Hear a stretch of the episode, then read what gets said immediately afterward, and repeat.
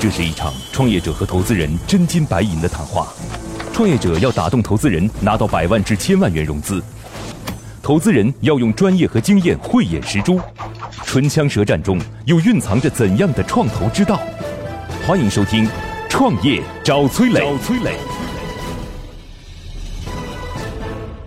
你拿着纳税人的钱干这样的东西，我们小品牌根本做不过你。忽悠我没用啊，你要忽悠代理商才有用啊。本期我们主要探讨了以下几个问题：智能马桶的市场空间有多大？在智能马桶中加入人体健康数据检测，对于提升产品技术壁垒有用吗？小米生产的一款智能马桶性价比高，但为何销量却不好？欢迎收听今天的《创业找崔磊》。嗨，大家好，欢迎来到梦想加速创业找崔磊，我是崔磊。崔磊，乐客独角兽创始人，天使投资人，创办了投融资真人秀节目《创业找崔磊》，为九百家企业对接了五百多家投资机构，总共获得了超十亿元意向融资金额。有请出今天的投资人和创业者，今天投资人浙江密银投资管理有限公司的投资总林俊超，林总，Hello。哎，磊哥你好。今日投资人林俊超，浙江密银投资管理有限公司投资总监，英国伦敦大学学院电子电气工程硕士、学士，多年创业投资经历，专注于 TMT 领域投资咨询及投后管理，曾作为联合创始人创办 F1 Club 娱乐综合体。今天的创业者优家智能马桶陈亮，Hello，你好，陈总，两位好。今日创业者陈亮，曾任职于中球冠集团、浙江建工地产集团等多家大型企业，先后担任市场销售总监、董事长助理、销售公司总经理等职务，具有十余年市场营销及企业管理经验。这个这还需要介绍吗？这应该不太需要介绍。智能马桶嘛，是吧？那你们是那个一体机还是光是一个环儿？呃，其实是两个系列啊。这个智能的这个智能盖板叫智能盖板，我们也在做，但是呢，我们重点在做智能一体机，因为智能一体机就解决了很多问题。其实现在新还是介绍一下你们的项目吧，别人都介绍，你不介绍说不过去 啊。来吧，对对对，其实我们这个项目是大家生活当中已接触到了，嗯，然后也比较常见。然后我们这个项目呢，这个其实我们公司呢叫优家成品科技有限公司。然后呢，这个主要是做智能卫浴空间的整体的一个智能化。但是呢，现在呢，是我们是以这个智能马桶作为一个切入点。智能马桶呢，作为切入点呢，我们主要是两端。第一个是这个 C 端，就是个人客户这关，就是它这个整个一个这个自己家里用的一个这个智能马桶。这还需要解释啊？你这个 不需要解释，简单点，简单点啊。然后这个还有个 B 端，B 端就是这个宾馆、酒店、宾馆包括公共的一些卫浴空，这个主要是宾馆酒店嘛。对吧？你谁见过公厕放一个智能马桶的？啊，这个现在有了，这都极少数。这说实话，这要被媒体看到说公厕放个智能马桶，那都是民生新闻，是吧？你拿着纳税人的钱干这样的东西呀，是吧？嗯，所以基本数据，嗯，现在有实际的销售情况吗？现在是这样，我们公司呢是今年上半年刚刚成立，那就是没有了。呃，暂时没有，但是我们对，就但凡我问别人数据，别人说是这样的，那我就说那就是没有了，那就是不好了，那就是那你们现在是刚成立是吧？呃，对，刚成立，那产品研发到什么阶段？目前呢，我们在做产品的这个一个是工业设计、结构设计和交互设计，所以还没有最终的样品出来。对对对，样品要到年底，今年的呃一九年的一月份出来。但是他们已经被一只机构投了啊，是谁啊？呃，宏泰资本。宏泰是宏泰是什么资本啊？宏泰就是这个俞敏洪，对对对对对。大家这个最这个了解的，还有就生气泰，他们两个啊，对对对。投了你多少钱？呃，一百万。为什么投你？第一个呢，也是因为智能马桶这个行业，它是很比较看好。嗯。第二个呢，就是我这边的两个优势吧，一个是研发方面的优势，嗯。第二个呢，就是这个渠道方面，因为我们研发为什么你们有优势？主要是人了。呃，对对对，就团队的。那你们团队里边是谁谁啊？Total 出来的吗？还是哪个出来的啊？呃，相同等级的一个，也是一个专门从事这个智能马桶研发的一个总监，也做智能马桶做了十年时间，他的研发。对，渠道渠道这样的话，我们现在做这个叫我就叫做以大引大，因为我们现在品牌比较弱。我说心里话，现在我们就跟大的这种装饰公司在合作，因为现在就是这个跟谁？金螳螂？呃，金螳螂，包括广田，包括这个几个大的装饰公司在合作。他为什么会跟你合作呢？这个呢，就是几个东西吧。第一个是我们这个一个基础产品。第二个呢，我们产品的一个基础产品也包括就是一个他他为什么跟你合作？呃，产品的一个性价比。第二个呢，就是我们也有一些这个很好的这种开拓渠道啊。但我们产品不是还没有出来吗？嗯，我们现在有基础款啊。因为如果说等我们产品出来再去把这些渠道铺好的话，已经慢了。因为我的思路是这样的，公司必须要生存能够赚钱，再来去做自己的研发，这样公司比较有一个良性的循环。这是我的一个思路啊。所以你们现在基础款是什么？基础款就是这个是非智能马桶呃智能马桶啊，智能马桶，只是说这个是它的一些功能，我们进行了一些功能的一些精简。接下来，投资人和崔磊将对项目的细节展开提问。刀光剑影中涌动着怎样的商业智慧？短兵相接里蕴含着怎样的创业之道？投资人的发问，创业者能顺利接招吗？智能马桶的市场空间有多大？我整理了一批最新的创业干货，有商业计划书，有创业金点子，有股权激励方案，有合同范本，还有精品的营销管理课程。这批资料里一定有你需要的。获取的方法很简单，现在马上下拉手机屏幕，在我的介绍资料里有我的个人微信号，长按复制添加我为好友。之后有机会的话，我会介绍一些对你创业有帮助的小伙伴，希望能够帮得到你。我在这说一下啊，刚才算了一下，算了一下那个马桶的这个事儿呢，就是市场空间还挺大的，尤其是普通马桶换智能马桶，大概中国有那么三千万家庭需要啊，三千万家庭如果一个马桶卖三千块钱，嗯，假设啊，那咱们就当每个家庭一个吧，可能比一个还要超出一些，你应该算一点二或者一点三个啊，就三千万的马桶，三千块钱，大概有一千亿的市场。那陈总，您觉得我们这个马桶这个产品，智能马桶这一块和别的那些竞争对手相比，有什么优势呢？其实我们是两个阶段，就是现在就是这个研发的两个阶段。第一个阶段就是说，刚刚也在说，就是我们叫轻量级产品。轻量级产品的主要解决是几个问题，就第一个呢，解决大家的刚需，因为现在智能马桶它的功能太多，然后我们要做一个是做减法，就把大家实际要用到的几个功能，我举个例子啊，包括这个清洗。清洗，包括它的这个水的这个卫生，包括除臭，包括它的这个一些这种非常刚需的功能，我们要就在技术上作为一个提升。第二个呢，提升大家的一个这个用户的一个体验度，包括它的整个一个座圈的一个大小、直径，包括它的整个一个下面底座的一个弧度。那这是我说一些细节啊，这也是我们目前在研发的东西。包括还有就是这个用水它的一个节能节水，这个也是我们在研究的一个，这是在我们轻量级产品里的一个方向。这是这个第一个我们这个研发的这个阶段。第二个阶段其实是。智能马桶，它是作为一个医疗检测非常好的一个入口，因为现在我们去这个体检，有些一年一次算比较正常了啊，它的数据都是这个阶段性的，而智能马桶它是基本上每天或两天一次，它的整个有周期性的数据。现在其实智能马桶上它是有物理检测跟这种生物检测可以结合到智能马桶的这个检测当中去，这样的话呢，人的数据就是长期性的，就是周期性比较强。但是智能马桶因为它的一个环境的限制，不可能像这个医院去体检，它的这个准确度那么高。比如说我这个，我举个例子，比如说尿酸可能四百多。四百二十三也好，五百多也好，不可能精确度那么高，但是它会有一个范围，比如说你超出了这个范围，哎，需要提示你去医院进行一个更深一步的一个检查或检测。对，这就是这个我们做的这个第二个阶段，就是在医疗检测。包括这个人机交互啊，这个阶段就是我们这个这个研发。第三个阶段就是在整体卫浴空间，因为整体卫浴空间除了就是说提高人的舒适性之外，其实还有很多这种智能互动的一些这个场景的一些开发。包括现在像谷歌，谷歌它现在就是像国内市场上有个有魔镜嘛，已经很成熟了。现在魔镜只是解决了一个查天气啊、音乐啊这种交互，但是生物检测技术。在魔镜上，一个呢是可以控制整个一个，包括智能马桶控制整个一个卫浴空间的一个湿度，包括这个温度，包括水的一个流速也好，包括温度也好，都可以控制。第二个，它其实也可以检测人的一个体征。在智能马桶中加入人体健康数据检测，对于提升产品技术壁垒有用吗？所以刚才您说的这些优势，我觉得可能还挺，我都相信。第一，我相信你的产品很好；第二，我也相信说。就是可以通过一些方式来检测相对比较简单的一些健康数据，只能是比较简单的健康数据。对，但是我们这种就是说，比如说你提出了这个概念出来以后，能够检测就是人体的一些健康数据。那比如说 TOTO 看到了，科乐看到了，他们也应该也很容易去复制你这个模式。对。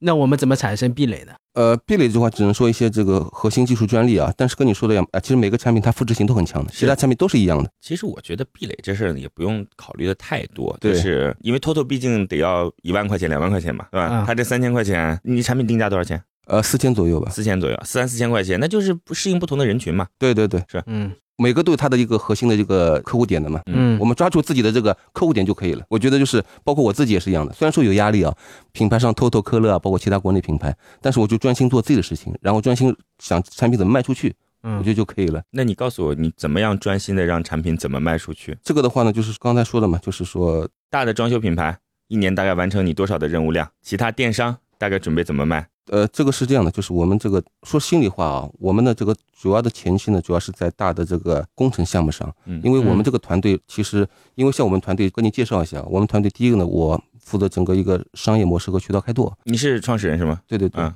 第二个呢，就是我们研发人员，但是我线上呢，说实话，我们缺少互联网渠道呀，互联网的这种嗯，这个引流的人。说心里话，我们团队缺少这样的人。我也在这里也打个广告，或者说也请两位给我们引荐一下。对这很难，这个不是主要的这个就是电商先做销售的产 B 品端嘛嗯，对对对，品牌如何提升自己产品的市场竞争力？听一个小时的课程，不如和一群有实战经验的人讨论十分钟。在乐克独角兽创业者社群，你会认识两万多名来自全国各地各行各业有实战经验的优秀创业者。每天，他们都在线上或者线下活动中对营销管理等实战话题展开讨论和模拟。在社群里，你除了高效学习、快速成长，更能找到各种资源、人脉、渠道、合伙人。现在马上下拉手机屏幕，在我的介绍资料里有我的个人微信号，长按复制，添加我为好友。我在社群里等你哦。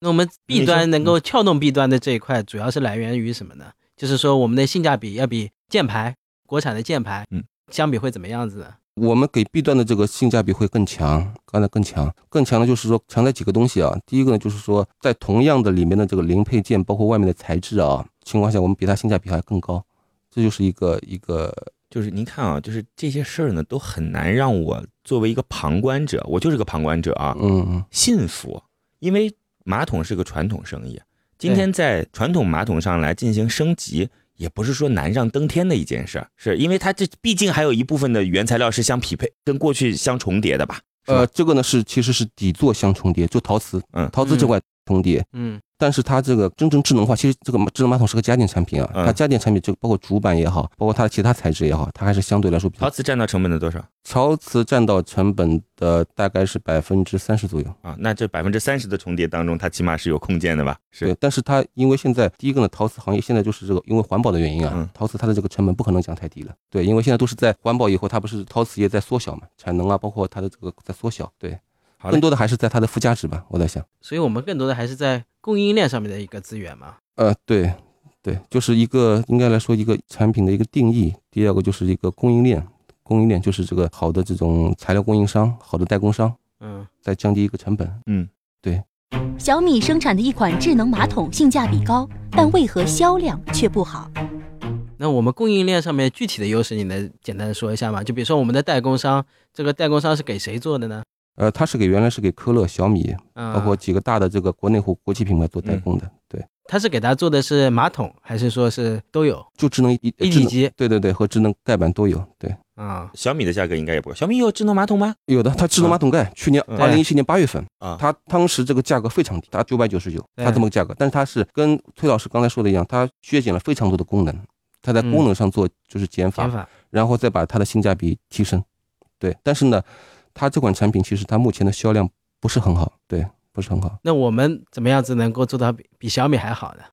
这个呢，说实话，小米它的这个供应链也好，包括它整个也好，我们确实是我们小品牌根本做不过它，理解做不了这这么它的这么一个价格，因为它是一方面它是把供应链做到极致，第二个把产品的利润它缩小到极致。是对，其实说实话，我们是没法去达到它这个力量级的。陈总啊，我就总结一下今天我们的谈话吧啊。嗯第一点呢是，你身上有亮点，那个亮点是客观的，我主观亮点我是没找到啊。客观亮点就是因为有一家比较知名的机构投了你，我想总有它的逻辑啊，这是第一个。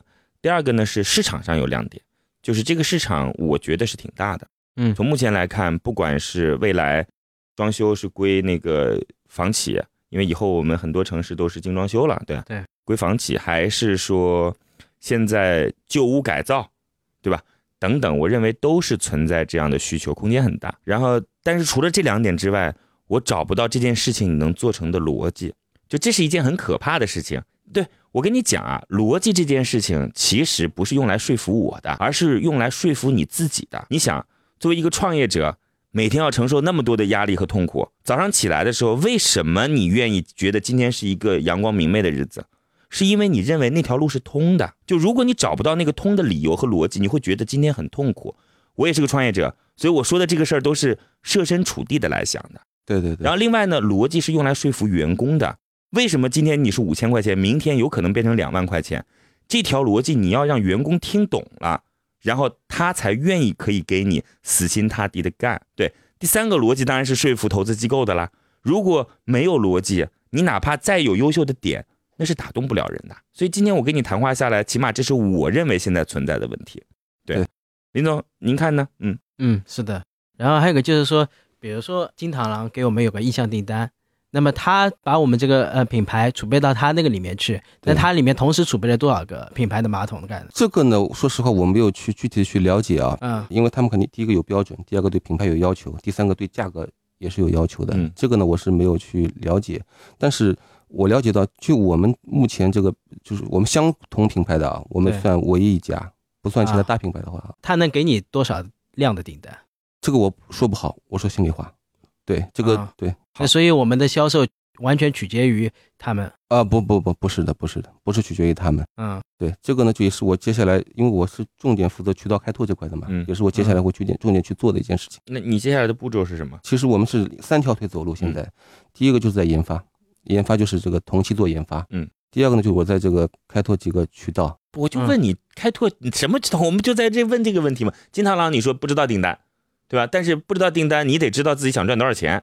那其他的人是谁？呃，其他的也是像类似的这种装饰企业或方程企业又，把这个问题回到那金螳螂，我就问金螳螂每年在这块投入上有多大？就是采购上面有多大？总的其实是这样，这个其实我也也不用纠结于这个东西啊，嗯可能我表达的不是很好啊，嗯但是这个数据呢，你们也可以提，他这个也可以了解啊，他们去年他就是这个今年吧，嗯一八年，一八年他们就是精装修的整个一个营业额大概是做了三万多套，三万多套，对对对，三万多套。但是每套都用那个一体机吗？不一定，他们现在因为他们现在没有用智能马桶或智能化东西，用的是传统的这种普通马桶啊，对，他现在还没有用这个。对，还没开始用。OK，那也要看房企接不接受得了这个成本啊是的。嗯对对对，这也很难讲，但是空间总是有嘛，没用是好事儿。